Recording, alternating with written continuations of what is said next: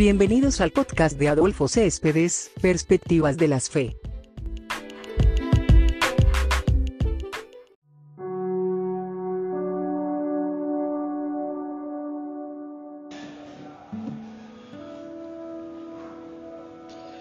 Hola, hola. Bueno, todavía no se ha conectado nadie, pero bueno, ya estamos aquí.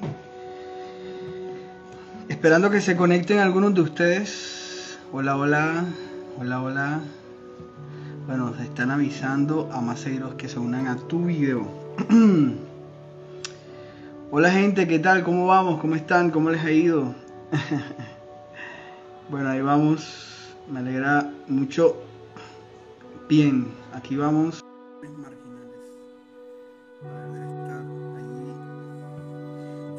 Hola, hola gente, ¿cómo están? Espero que estén muy, muy bien. Bueno, saludos para todos y para todas. ¿Qué tal, Esteban? ¿Cómo estamos?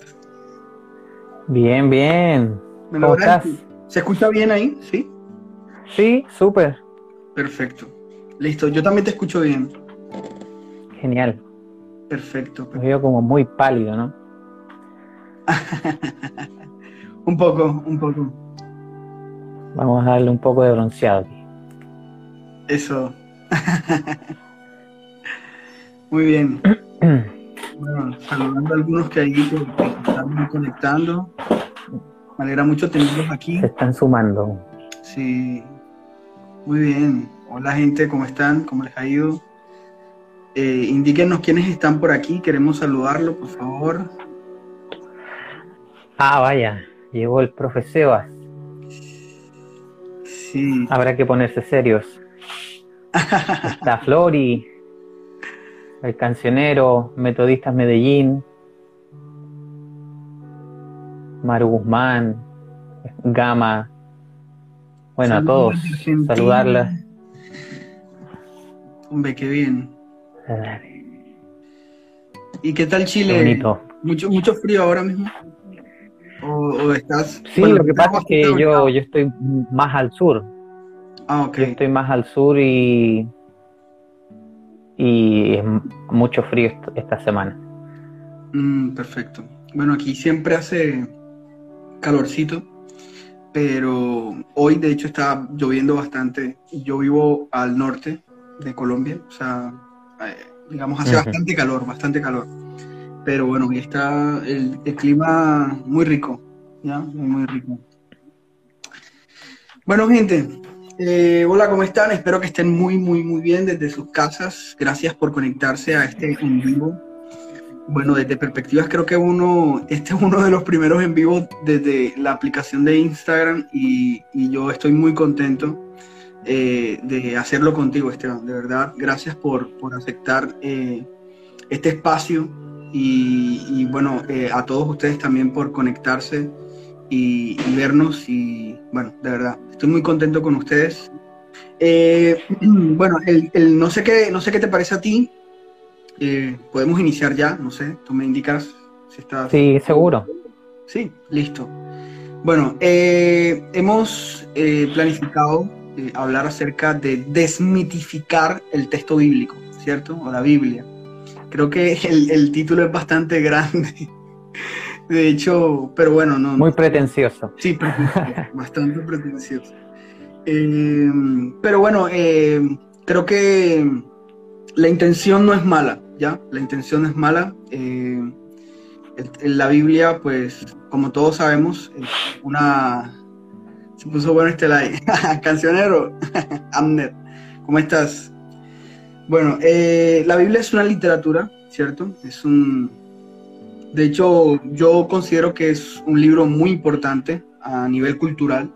Es un libro muy, muy importante, es una biblioteca. eso es lo que tenemos frente a nuestro. Muy bien, y pues, eh, bueno, que tenemos una biblioteca frente a nuestro y, esa biblioteca está llena de mucha cultura. De hecho, eh, la Biblia en sí es, digamos, es una visión yo lo llamaría así, una visión histórica. Eh, bueno, cuando me refiero a histórica, me refiero a es, es un punto de vista, es una perspectiva, ¿ya? Eh, desde el pueblo de Israel, ¿ya? y bajo eh, conceptos completamente religiosos, ¿cierto? De la historia de la humanidad, digámoslo así, ¿ya? Culturalmente hablando. Porque eh, uno puede observar eh, ciertos elementos que hacen parte, digamos, históricamente de la cultura de Israel, ¿ya? De la cultura de Israel y de su relación, digamos, con Dios. Yo me atrevería a decirlo así. Pero no deja de ser eso, ¿cierto? Un texto bíblico, una literatura que contiene ciertos elementos que muchas veces, eh, digamos, eh, suelen ser bastante difíciles de interpretar, ¿ya? Aunque, eh, digamos que muchas veces no, nos parezca como fácil o algo por el estilo, pues a veces suele ser bastante complejo el texto bíblico y digamos que depende de muchos elementos, ¿ya? Leyeron a Bullman, bueno. Eh, bueno, no sé si vamos a mencionar como tal a Bullman, pero quiero decirles que, eh, bueno, Bullman pensaba que, digamos, que el texto bíblico y más que todos los evangelios era como una pequeña cebolla, ¿ya? Que, digamos que para disfrutar de esa pequeña cebolla, pues tenías que quitarle todas esas pequeñas capas que posiblemente eh, tenían. Y bueno, eh, Bullman y Bart tenían ciertos, ciertas diferencias frente a, cómo se veían el texto. Y, eh, y, bueno, estaban todas esas cebollas, se quitaban todas esas, y luego al final, pues posiblemente encontraras, encontrarías un núcleo ya de ese texto bíblico. Pues eso es para mí la Biblia. No sé. Muy bien, no sé, no sé qué, digamos, que dice Esteban, pero digamos, si vamos a, categorizar o a, digamos, a, conceptualizar qué es la Biblia, yo lo, lo, categorizaría así, o sea, lo, conceptualizaría así. Para mí el concepto de la Biblia es, eh, no es cristiana, no es judía, es decir, no pertenece a una religión, ¿ya? Eh, por más que los escrituristas, ¿cierto?, han querido eh, adueñarse de ella, pues yo no podría decir que la Biblia es meramente de una religión, ya sea cristiana, ya sea judía, sino que es de toda la humanidad, ¿ya? Es un libro que toda la humanidad merece, ¿ya? Es, porque nos cuenta muchas cosas y muchos elementos que es necesario que, que sepamos, digámoslo así. No sé qué, qué piensas tú, Esteban, sobre lo que estamos hablando. Eh, te escucho con algunos problemas, no sé si es mi internet o el tuyo, pero la última parte te, te escuché un poco entrecortado. Eh, bueno, el, no sé si tú me escuchas bien. Sí, yo te escucho bien. Yo te escucho bien. Ya, perfecto. Eh, por supuesto que el texto bíblico es algo muy, muy importante para, bueno, nosotros hablamos desde nuestra vereda, desde la fe cristiana, ¿cierto? Eh, no por nada nosotros consideramos que la Biblia es, nuestro texto sagrado, ¿cierto? Que es palabra de Dios. Eh, inmediatamente nos dan ganas de, después de decir estos términos, siempre agregar un pero o, siempre poner una nota al pie de página, ¿cierto? qué es lo que realmente queremos decir con que sean textos sagrados o que sea palabra de Dios. Pero antes de ir entrando en esos detalles, eh, me parece que es muy relevante que podamos eh, acercarnos a, los textos bíblicos desde una manera mucho menos dogmática mm, eh, en el sentido de, o, menos, o, mucho menos manipulada, podríamos decir, para que cada uno pueda ir creciendo y profundizando en su fe, no desde, no desde, desde los miedos, por ejemplo, no desde las manipulaciones, sino que desde la libertad. ¿ya? El cristianismo se supone que es una religión que promueve la libertad, que Cristo nos ha hecho libres. Sin embargo, la, religión cristiana a lo largo de, la historia eh, ha esquivado muchas veces esa invitación del Evangelio a ser libres y ha promovido mayor como muchas otras religiones. Eh, entonces, comprender los textos bíblicos me parece que es esencial, sobre todo por el impacto que tiene en el cristianismo, y no solamente en el cristianismo, sino que en, el, en, nuestra sociedad occidental, en nuestro mundo tan cambiante, ¿cierto? Em, donde podemos comprender la identidad de ciertos grupos. Eh, no olvidemos que el cristianismo eh, es cerca, el mundo cristiano es cerca de un tercio de la población mundial. Entonces esto nos podría permitir entender eh, la identidad o la pertenencia de estos grupos. nosotros también encontramos, por ejemplo, el texto bíblico en el arte, en la arquitectura también del mundo occidental. Por lo tanto, podríamos decir que la Biblia está muy presente en, nuestro, mundo, en nuestra sociedad. Eh, y bueno, ¿qué decir de, a lo largo de la historia la cantidad de atrocidades, de aciertos y de desaciertos que se han cometido en base a este texto bíblico, a este texto sagrado? Eh, sin ir más lejos, ¿cierto? No olvidemos que se han promovido guerras, se ha promovido la esclavitud, por ejemplo, se ha promovido comportamientos misóginos, machistas, patriarcales, dentianas y dentro de la sociedad, en base al texto sagrado. Entonces, si queremos vivir, como decía recién, en la libertad que el Evangelio nos invita, es necesario tomar el texto bíblico y enfrentarlo de manera mucho más seria, mucho menos mitificada, por eso le habíamos puesto este título, ¿cierto? Eh, y considerar todas las aristas que el texto nos tiene para ofrecer, que son inmensas, ¿cierto? Eh, para que así podamos tener una comprensión de los textos mucho más eh, apropiada y pertinente para, para nuestro día, para, para nuestra actualidad.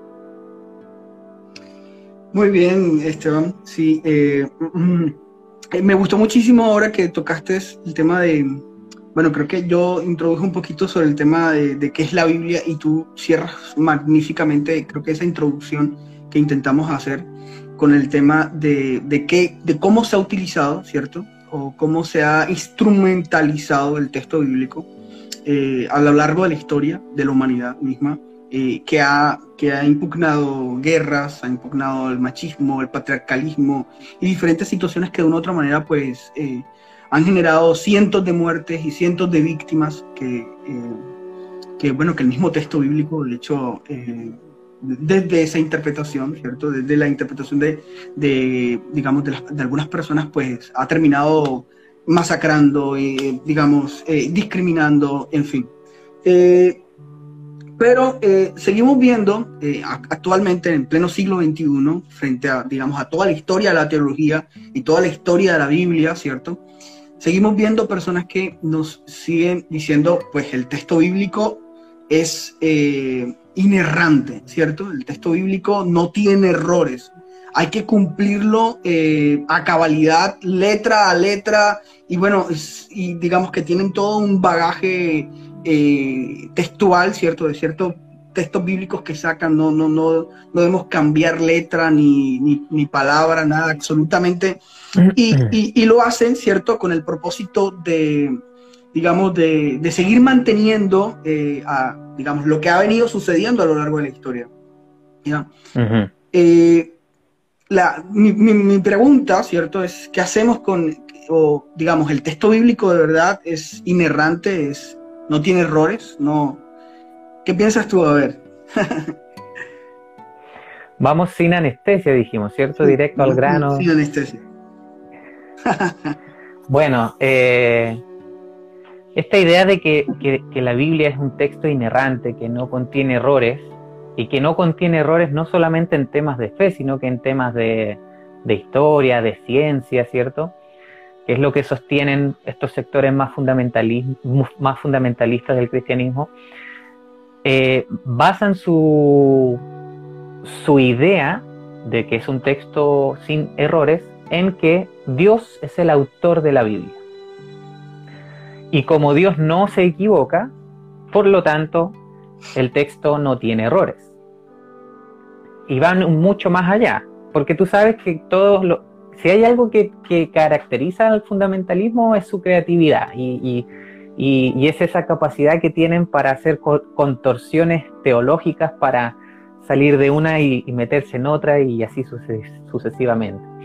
Entonces, claro, em, decir esto de que Dios es el autor es pasar por encima de los autores humanos de los textos bíblicos, ¿cierto?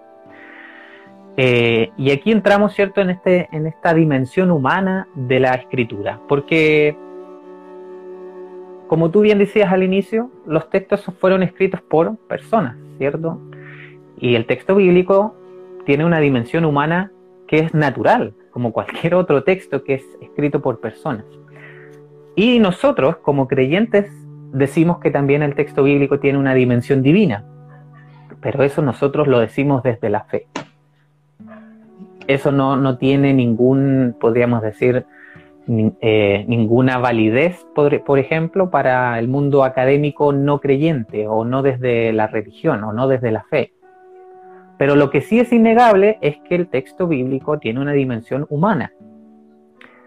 Y claro, para muchos religiosos, ellos niegan esa dimensión. Nosotros no lo negamos, nosotros creemos que el texto bíblico tiene una dimensión humana y también divina.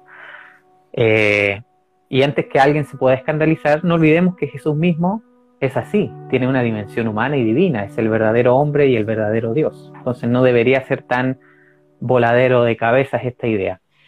Eh, entonces esta idea de que hay una dimensión humana no debiera entonces escandalizarse la gente de decir que el texto bíblico puede y tiene errores. Basta con que leamos la Biblia, ¿cierto? Y vamos a encontrar errores de datos, por ejemplo, en los evangelios, encontramos contradicciones de ciertos lugares, de ciertos eventos que narran. Eh, los, cuatro evangelios o, los sinópticos, por ejemplo, pueden estar narrando un mismo hecho y cambian nombres, cambian lugares. Eh, y no nos damos cuenta porque en realidad o no leemos el texto bíblico, pero lo defendemos a muerte, o lo leemos muy a la ligera y no nos detenemos en estas cosas. Eh, y, ni hablar ya de los textos del Antiguo Testamento, ¿cierto? Por ejemplo, los relatos del Génesis, eh, que, tienen todo un trasfondo cultural de la época en, la cual fueron escritos que, que nos hace entender que, por ejemplo, el relato de la creación no estamos leyendo cómo el mundo fue creado eh, literalmente, sino que tiene otros propósitos. Entonces, obviamente que van a haber errores en ese sentido. Muy bien, sí, eh, yo creo que, bueno, fíjate que, eh, Esteban, que estaba pensando algo, ahora que planeamos este tema, es que la gente muchas veces no se ha dado cuenta de la misma pluralidad del texto bíblico, ¿ya? Eh, el texto bíblico es un texto plural, ya es un texto plural, es decir, eh, no, no, tiene, no contiene un solo autor. Y ese elemento de que no contiene un solo autor, pues ya nos dice que, eh, pues, bueno, que hay diferentes manos que, digamos, que no, que no, que de una otra manera, pues no le deja aparte su humanidad, ¿cierto? Sino que esa humanidad y ese contexto eh, hace parte, digamos, eh, del mismo texto, porque la persona escribe de acuerdo a su contexto y de acuerdo a su propia humanidad, de acuerdo a sus ideas, de acuerdo a las ideas que se generaron justo en ese tiempo.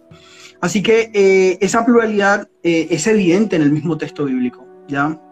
Es evidente en el mismo texto bíblico. Y fíjate que lo pensaba precisamente porque dentro del mismo texto bíblico uno, uno puede notar que, digamos, que hay gente que posiblemente tenía los recursos para generar los textos bíblicos, ¿cierto?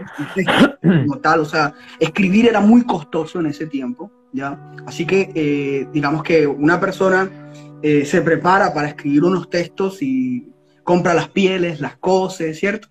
Eh, tiene todos los elementos naturales para poder escribir el texto y luego se sienta y escribe, pero muchos de esos textos fueron escritos digamos, para legitimar como tal reinados, eh, ya eh, gobiernos.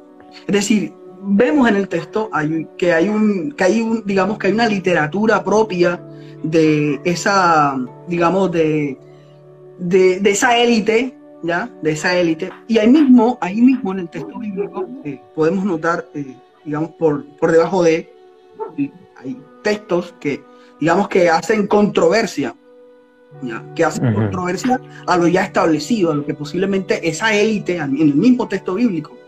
Y, eh, y notamos que posiblemente, bueno, según lo que pensaban algunos estudiosos, es que el texto, ¿cierto? Frente a, lo que se escribía con esa élite y, lo que escribían, digamos, las posiciones más marginales de aquella época, eh, pues no, no borraban, ¿cierto? Lo que, lo que estas élites habían escrito, ¿ya? Sino que las mantenían precisamente.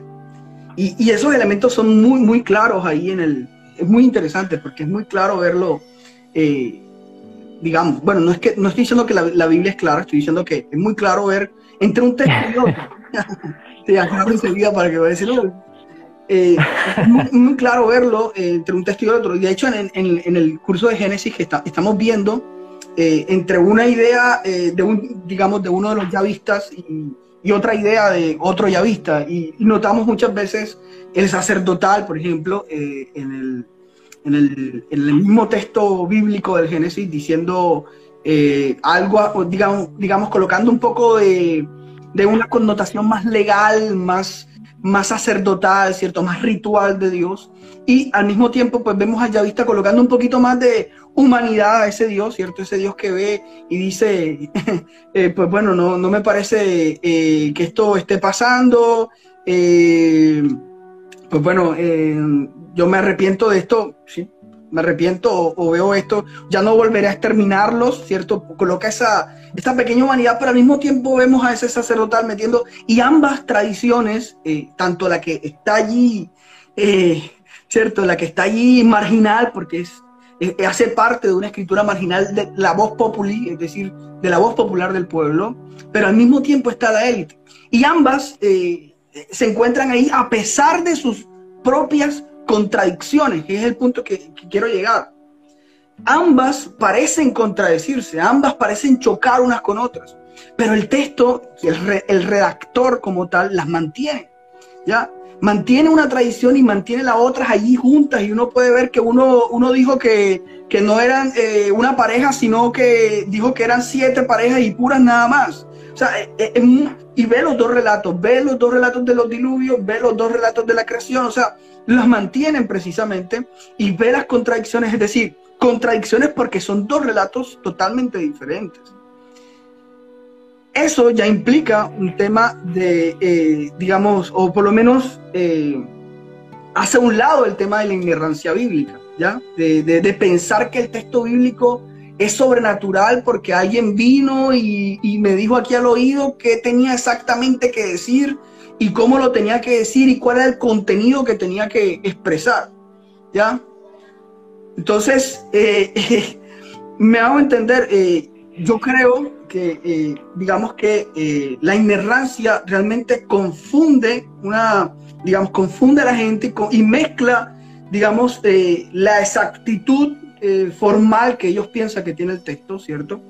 Y, y la confunde con digamos, con pensar que eso que dice el texto, pues es veraz y punto. ¿ya? Confunde a la gente y se vuelve completamente inadecuada cuando estás de cara al texto. Eh, en la historia, pues se pensó que frente a la inerrancia, pues había, había tres soluciones, ¿ya? Tres soluciones importantes. La primera es, eh, digamos, eh, contestar de forma alegórica, ¿no? Todo es espiritual, ¿ya? todo tiene un sentido espiritual. Y yo creo que esa ha sido, digamos, de una otra manera la respuesta que muchas veces las, eh, los movimientos fundamentalistas han dado, ¿cierto? Esto, es, esto tiene un contenido espiritual que termina en Jesús, ¿ya? Digamos que esa ha sido muchas veces la respuesta. La otra es eh, expresar de una otra manera, pues, eh, digamos, buscar respuestas apologéticas. esto, este es un argumento ontológico, por ejemplo, ¿cierto? buscar respuestas, eh, digamos, apologéticas, eh, sin mirar el texto como tal. Eso ha sido también una forma de, digamos, de solucionar los errores de la escritura. Y la otra, pues a lo último es tratar de buscar como cierto concordismo. Y, no sé si, si les ha pasado que la gente dice, bueno, eh, la NASA confirmó que la Biblia tiene la razón. ¿Cierto? Entonces, e, ese concordismo entre ciencia y, Biblia, o no, la, NASA descubrió el último pedazo del arca de Noé. ¿Ya? Entonces, ¿ah? sí, y, así es que se ha solucionado de una otra manera el tema de la inerrancia dentro de los círculos fundamentalistas. El problema es que no quieren dejar de leer el texto de forma literal, ¿ya? No quieren ver el texto como una literatura, ¿ya? Ahí está. No quieren abandonar mm. el literalismo bíblico, sino que pretenden eh, alegorizar el texto, buscar, buscar las soluciones apologéticas a este, o simplemente eh, siempre unir el tema de la, Biblia, pues lo encontró la NASA en tal lado, o, tal, la, o la NASA vino y, ¿cierto? Eh, entonces, eh, yo creo que debemos, ¿cierto? abandonar, o sea, tener una disposición de verdad por abandonar de una otra manera la lectura literal de la Biblia, ¿ya? Ese es digamos que es la cura contra el fundamentalismo, ¿ya? Es la cura de una otra manera contra, eh, yo llamo, eh, digamos, contra ver que la Biblia no tiene errores, ¿ya? Y ver que estamos ante una literatura y tratarla como tal. Lo que, digamos, me parece. No sé, ¿qué piensas tú? Mira, has dicho muchas cosas muy interesantes. Eh, por ejemplo, cuando tú mencionas esto de que el texto nos muestra en un par de líneas, en un par de versos, dos tradiciones que aparentemente son opuestas y sin embargo están ahí. Yo creo que eso es magnífico y que no hemos sabido apreciarlo como tal, porque nos está diciendo el texto bíblico que no hay una única manera de interpretar a Dios, no hay una única manera de acercarnos a Dios. Y la misma Biblia representa y encarna en ese sentido esta pluralidad, podríamos decir, esta diversidad que existe eh, en este mundo que nosotros llamamos la fe cristiana o la fe judía, podrían decir también. Y sin embargo, nosotros utilizamos la Biblia, de nuevo, para decir esta es la verdad, esta es la forma y no hay más. Y el mismo texto nos encarga de darles una bofetada en la cara a los que dicen eso, porque se encuentran con estas contradicciones entre las distintas tradiciones. Entonces ahí hay un punto muy importante que debemos aprender a valorar y a promover, creo yo. Ahora, con respecto a todo lo otro, ¿cierto? Eh, me parece que es importante que que ya, que ya seamos plenamente conscientes, quizás lo que voy a decir va a sonar obvio, pero no está de más, es que la Biblia no fue escrita ni por una misma persona, ¿cierto? Ni por una o dos o, por un grupo de personas reducidas, ni que se sentaron a escribirla, ni que fueron poseídas por Dios, ¿cierto? Ni que Dios les, les fue dictando, como tú bien decías, al oído lo que tenían que escribir, sino que los textos responden a una tremenda larga tradición de cientos de años en muchos casos. Eh, que el texto bíblico es un texto precientífico, que por lo tanto va a, representar la visión que los autores tenían sobre el mundo en esa época. Entonces no es raro que ellos piensen que, que la Tierra era un disco, ¿cierto? y que no era redonda, aunque hoy en día hay otros que, creen que tampoco es redonda, pero no vamos a entrar en esos detalles. Eh, vamos a respetar, cada uno es libre de crear, de creer, perdón, lo que, lo que quiera, aunque sea un poco descabellada su creencia, pero les respetamos. Eh, quitemos esas ideas del texto bíblico. ¿Ya? Eh, hay un tema importante que es lo de la inspiración que, suele ir de la mano con esto de la inerrancia. Eh, no sé tú, yo sí creo que Dios inspiró a los autores a, escribir los textos cómo funciona esa inspiración, creo que es imposible saberlo. No creo si en esa inspiración de, de, de una posesión ni del dictado, palabra por palabra.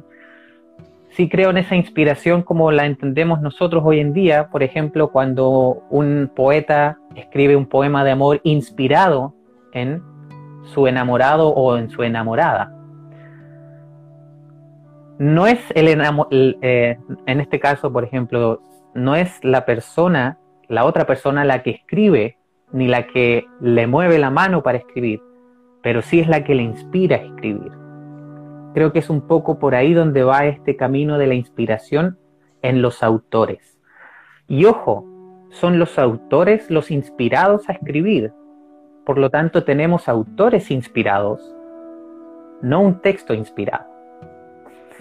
Eh, mira, con respecto a, lo de la inerrancia, que yo creo que ya está clarito nuestra postura al respecto, esta es una idea que ni siquiera es bíblica. O sea, a estos que defienden el literalismo bíblico y que todo tiene que ser sacado de la Biblia tal como aparece, ni siquiera esta idea de la inerrancia es bíblica. O sea, ellos se están disparando en los pies. Y con respecto a esta inspiración que es como el dictado de Dios, esa ni siquiera es una idea cristiana.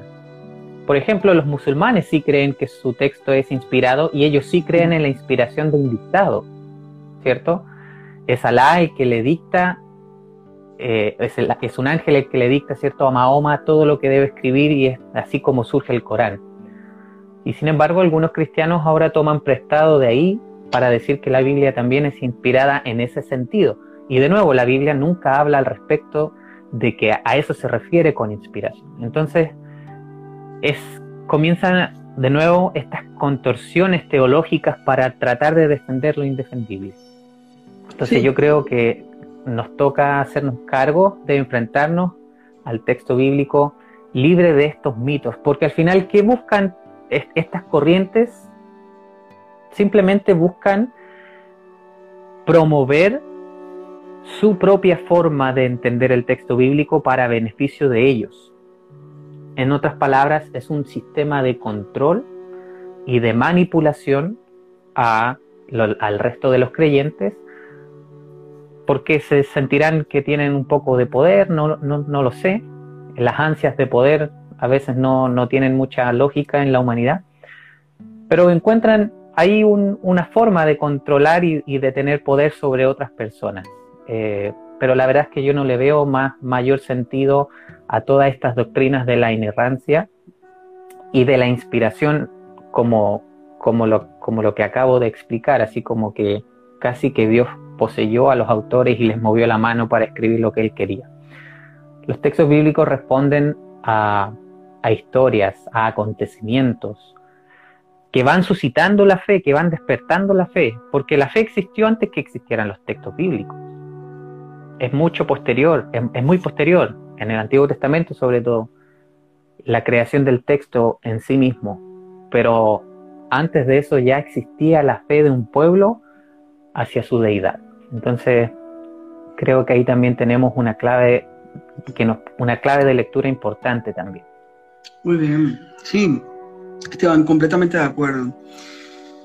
Eh, bueno, hablar de inspiración, a eso que de hecho llamaste ahorita dictado, se le llama inspiración verbal, ¿ya? Es inspiración verbal. Es decir, eh, exactamente, pues eh, tengo algo aquí que me habla, ¿cierto? Dios está hablándome ahí todo el tiempo y yo voy simplemente, digamos, tomando nota de lo que Dios me está diciendo pero eh, digamos que eso contradice completamente, de hecho, la estructura, el contenido del texto bíblico, ¿ya? Lo contradice completamente. Y yo creo más, digamos, en una inspiración eh, personal, ¿cierto? Y un poco más real, ¿ya? Una inspiración, eh, como decir, Dios te pudo haber inspirado para escribir sobre ese tema, ¿ya?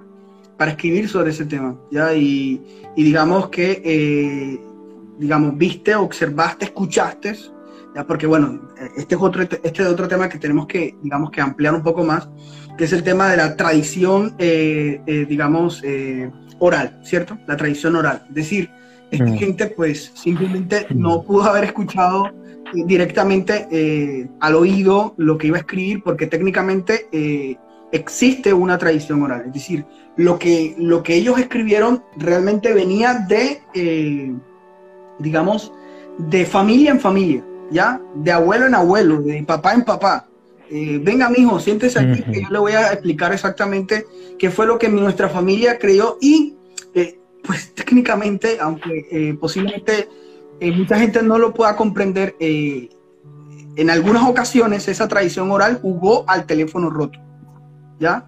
Es decir, tú te sentabas y yo te contaba una historia, pero esa historia terminaba siendo completamente distinta, de hecho, a lo que otras tradiciones eh, digamos, decían, expresaban sobre... De, hecho, yo estaba en este, en, este, en este momento, ando leyendo un poquito sobre el éxodo, ¿ya? Porque bueno, vamos a hablar un poquito del éxodo más adelante, con un curso sobre el éxodo, y pues eh, estaba, era impresionante saber que, eh, era impresionante saber que una tradición decía que solamente habían sido dos plagas, ¿ya? Otra tradición mm. dijo que solamente habían sido cinco plagas nosotros eh, las leemos completas y decimos que hay nueve, ¿ya? O sea, luego juntamos todas y hay nueve, pero cada, cada tradición, eh, digamos, cada tradición es una tradición oral en sí, ¿ya? Porque alguien se la contó. O sea, cada tradición eh, que escribe o que redacta, al final, pues es técnicamente una tradición que escuchó oralmente de alguien o de su familia, digamos, esa historia ya, o, ese relato, y terminó escribiéndolo.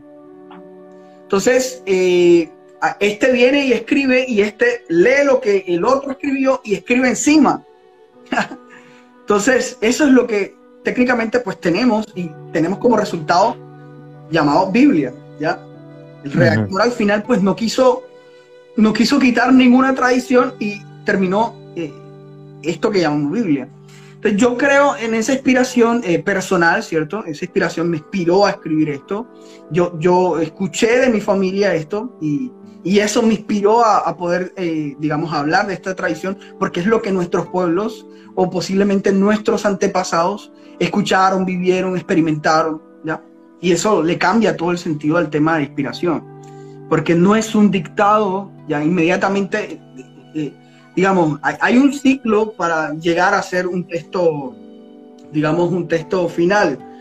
Hecho, eh, digamos, perdón, sí, hecho, tradición oral y tradición escrita, ¿ya? Y bueno, al final eh, el tema de canonización, que bueno, ese es mucho más largo y no sé si vamos a alcanzar hasta el momento, pero, pero es eso, ¿ya?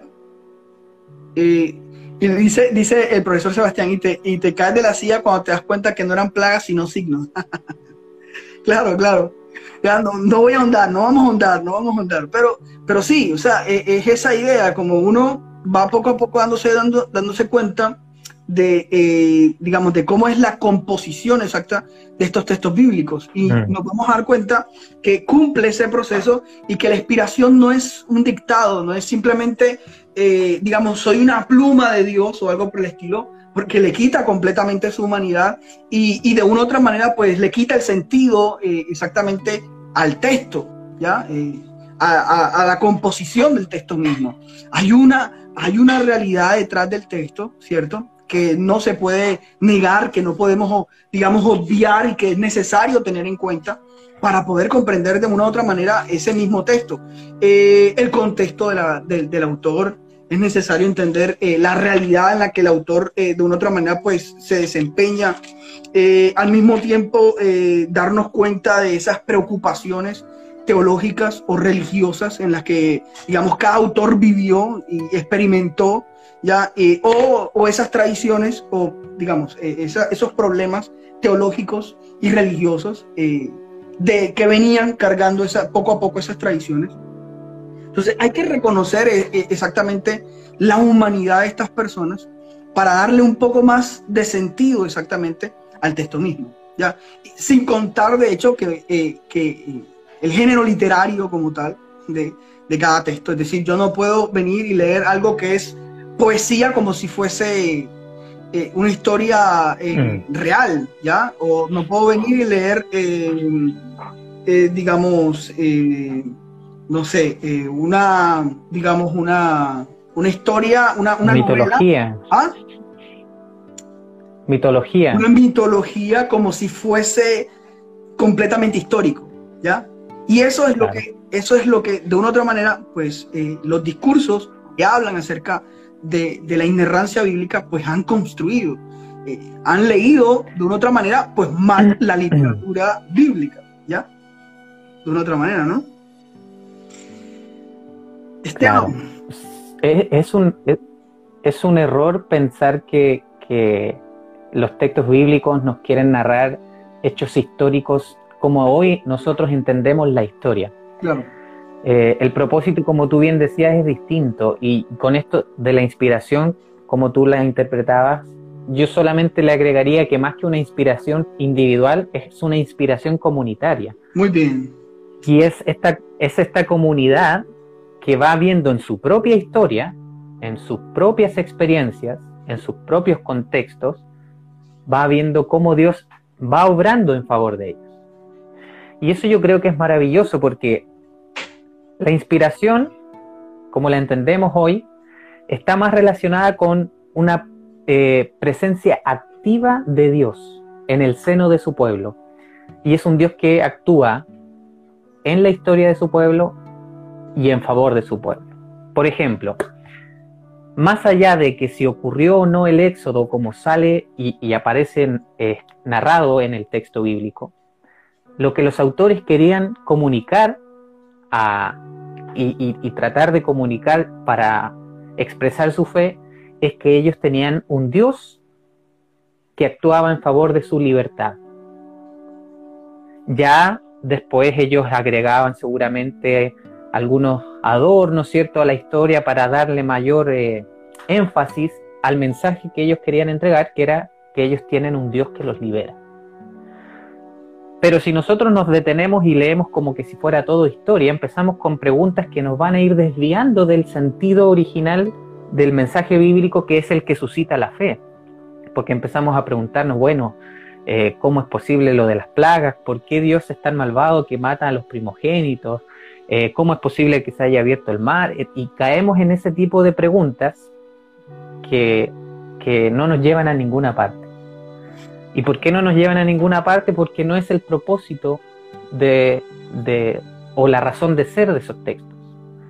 La razón de ser de esos textos es que podamos ver la fe de un pueblo, porque la Biblia no es, no es la historia de Israel, el Antiguo Testamento, sino que es la historia de la fe de un pueblo Así es.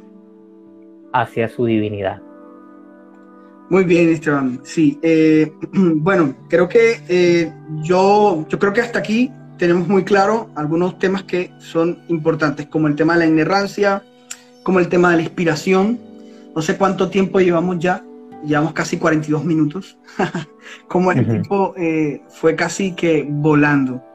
Y bueno, no sé, creo que nos queda algún tema en especial. No sé si quieras tocar algún tema en especial. Yo creo que hemos, bueno, bueno, habíamos conversado, la idea era hacer como un poco, tocar algunas ideas como eh, esenciales, dejar algunas cosas en el aire para poder ir eh, quizás en el futuro ir eh, desarrollándolas.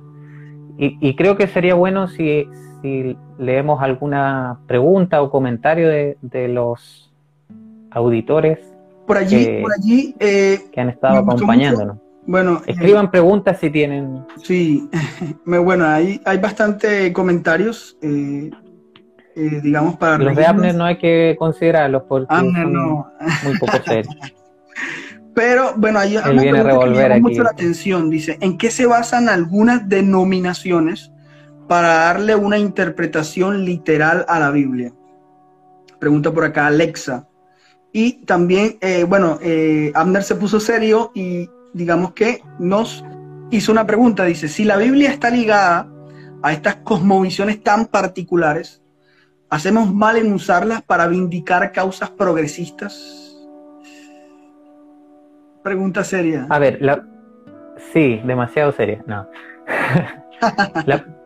La, primera pregunta, ¿cómo era? Que decía de, las Sí, digamos ¿En qué, se, basan, las denominaciones? Sí, correcto. ¿Qué se basan las denominaciones? Bueno, yo, yo, yo dije algo y creo que, que esto de las lecturas literalistas tienen un, una directa intencionalidad de manipular y controlar. Porque, ojo, ese literal, ese, exacto, ese literalismo que ellos promueven es a conveniencia, porque ellos no son literalistas con todo el texto bíblico, sino solamente con aquellos textos que les convienen, porque el resto no hay que, no hay que entrar ahí en detalle.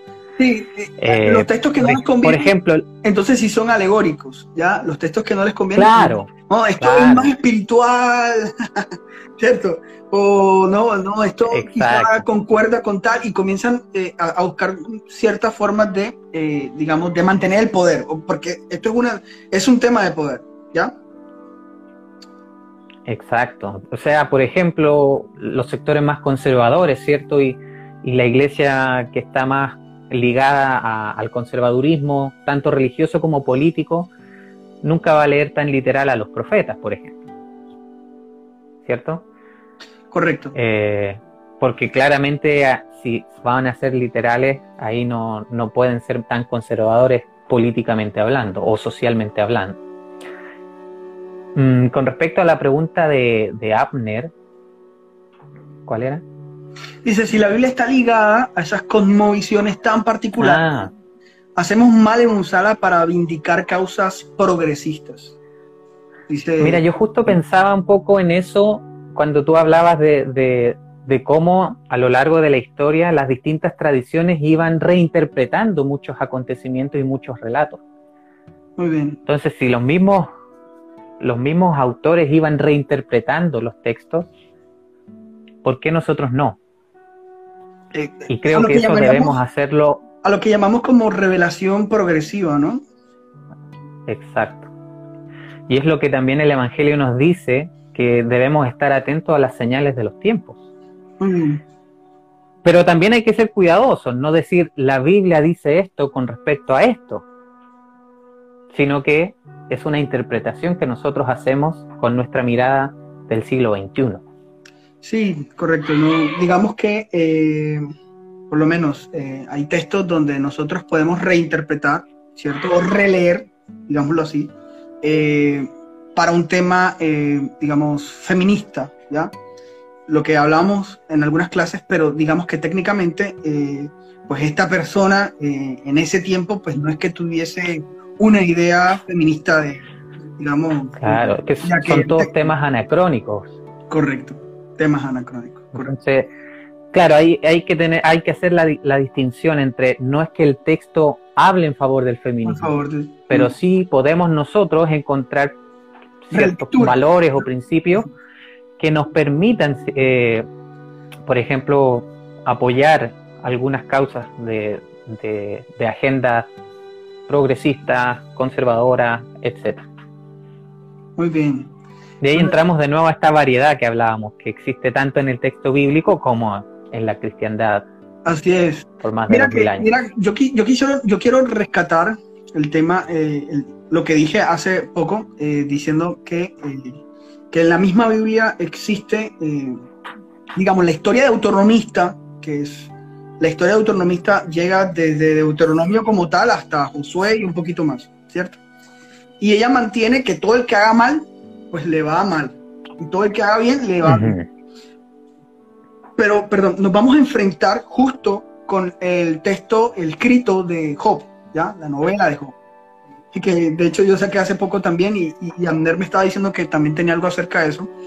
Y, eh, y nos vamos a enfrentar con Job. Job precisamente está diciendo, pues Job todo lo hace bien, ¿ya? Todo es un hombre justo y perfecto en otras palabras, era lo que decía, pero que va mal. y obviamente eh, esa voz popular, exactamente esa voz popular, que, esa literatura popular que la gente enfrenta, porque bueno, eh, la, la, historia autonomista habla para aquellas élites, ¿cierto? Aquellas élites, no, no, no, si tú no obedeces la ley, pues te va a ir mal, ¿ya? Obviamente para mantener el poder. Pero dentro de la misma Biblia, pues vamos a encontrar a Job y otros textos más, ¿ya? Que van a ser, eh, digamos, eh, textos, eh, no sé si llamarlos subversivos, no sé si llamarlos así, pero eh, digamos que van a ser, eh, van a estar por debajo del, sí, subversar, ¿ya? Van a subversar eh, exactamente lo que ya en la misma Biblia, que ahí, ahí tenemos todo el texto, ya era parte de lo, digamos, de lo normativo, de, de, las doctrinas o ideas o pensamientos normativos. Entonces, yo, quiero, yo, yo, quisiera rescatar eso. Me, me parece que, que digamos, esa distinción entre la voz populi y lo normativo, lo, lo oficial, lo que, lo que hacía que, que, todo el mundo pensara que David era perfecto, que era el hombre conforme al corazón de Dios. ¿Ya? ¿Ya? Entonces, eh, eh, digamos que ahí mismo podemos ver en, en el texto eh, esos elementos que me parecen muy interesantes. claro, y, pero fíjate, fíjate que con respecto a eso que tú estás diciendo, hay una concepción anterior a esa de, de, la responsabilidad individual. Si, tú obras bien, te va a ir bien, si tú obras mal, te va a ir mal. Porque anteriormente la creencia en el Éxodo es esto de que si a ti te va bien, es probablemente porque tus antepasados obraron bien, que es la, responsabilidad colectiva. Y todo esto va en clara dirección de esta pregunta tan existencialista que hasta el día de hoy no hemos podido responder, ¿por qué sufrimos? ¿Por qué a los malos les va bien y a los buenos les va mal, cierto? Entonces, claro, en el Éxodo encontramos esta visión de la responsabilidad compartida o colectiva.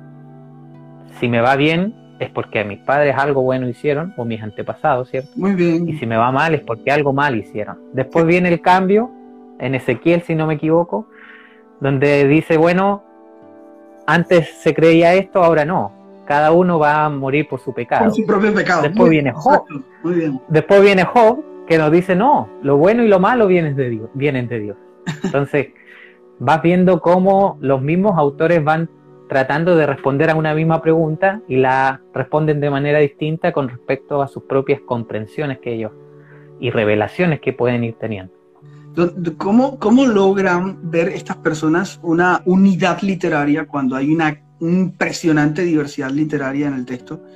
Eh, aparte de la diversidad de autoría, pues hay una diversidad literaria, una diversidad de temas y de pensamientos, a veces en una, en una sola línea, ¿cierto? En una, a mí me parece muy interesante. Claro, que es como, por ejemplo, hablar del modelo de familia de la Biblia.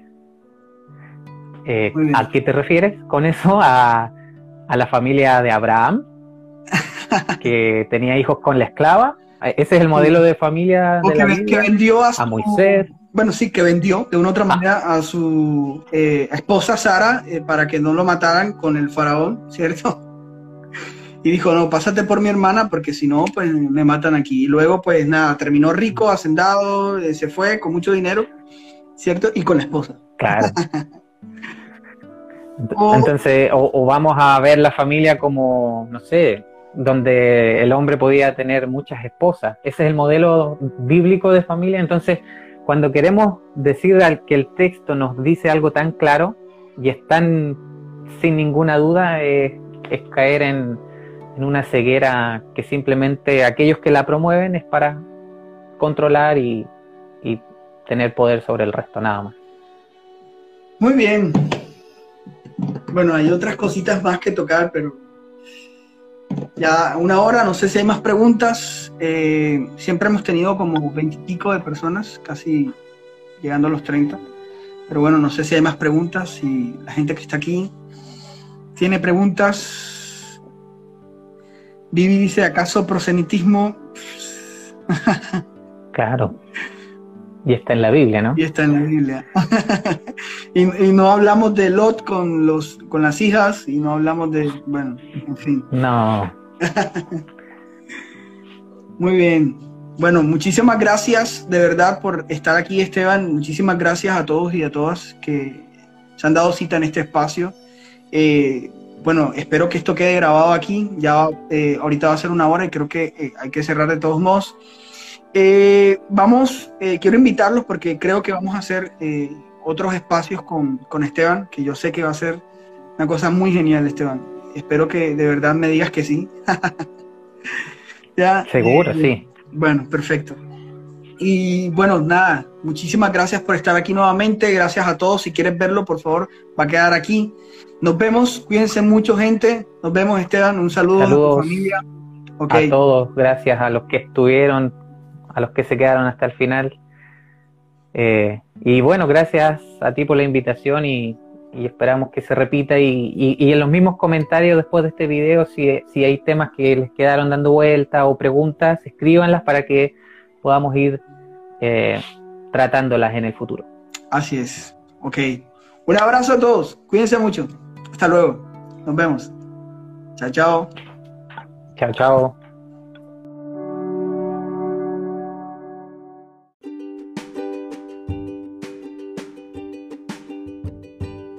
Agradecerte por haber tomado este tiempo para escucharme. De verdad, muchas gracias por haber venido a este espacio eh, este podcast Perspectivas de la Fe. Quiero eh, tomar este momento para que puedas seguirnos a través de nuestras redes sociales. Recuerda que aparecemos como Perspectivas Fe en, Instagram y Adolfo Céspedes Raya Piso M. Eh, pues en Facebook Perspectivas de la Fe o Adolfo Céspedes Maestre. Y en YouTube también, también subimos, por si te interesa, en YouTube también nuestro canal Adolfo Céspedes Perspectivas de la Fe. Muy bien, gracias por todo, hasta la próxima.